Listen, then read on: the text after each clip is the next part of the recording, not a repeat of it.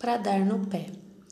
Da varanda lá de casa, eu a avistava, linda, exuberante e charmosa. Nela moravam bem-te-vi, pintacilgo, pombos, juriti, marimbondo e formiga alpinista. Papagaio de seda também, desses do mês de julho que, em vez de ficar requebrando no céu, decidem embaraçar a rabiola nos galhos mais altos e ficar por ali mesmo. Teve um que gostou tanto de morar na árvore que nunca mais foi embora. No meio do ano, começavam a aparecer pequenas flores naquele pé de manga. Os frutos só chegaram em meados de dezembro. As chuvas do fim de tarde muitas vezes aprontavam, jogando no chão as suculentas frutas. Uma se esborrachava feio na lama.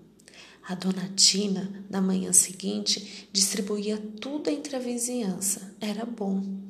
Um dia surgiu uma notícia que não agradou a molecada. Iriam derrubar o pé de manga e, no lugar, construir uma casa. Achei um absurdo. Será?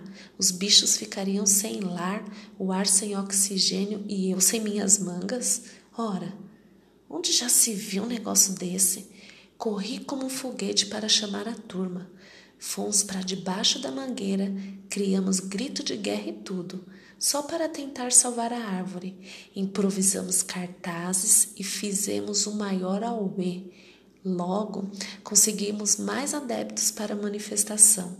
A rua inteira ficou tomada de gente. Vieram TV, rádio, jornal, eu não parava de dar entrevistas. Fiz discursos inflamando, precisava ver, com direito a lágrimas e voz rouca para causar uma emoção. O pior foi quando me empolguei. Estava agradando tanto que comecei a, a digerir adjetivos pouco delicados da Dona Tina ela que não deixasse cortar a árvore, mas o tiro saiu pela culatra. Nós nunca mais chupamos mangas daquela mangueira.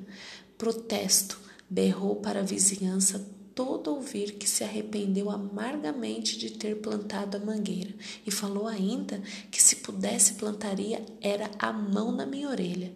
A notícia boa é que o pé de manga não foi derrubado, os bichos não ficaram sem lar, o ar não perdeu oxigênio e a ruim é que tudo não passou de um boato. Ninguém jamais quis destruir a árvore. Dá para acreditar? Veja que mico! Ah, por falar nisso, tem mesmo um mico morando lá nas alturas. O danado vive bem, chupa a manga que só vendo. Quem sabe não pinta uma amizade e ele arremessa lá de cima umas frutinhas pra gente, porque manga de agora em diante só assim. Descobri que espírito ecológico não combina com fofoca.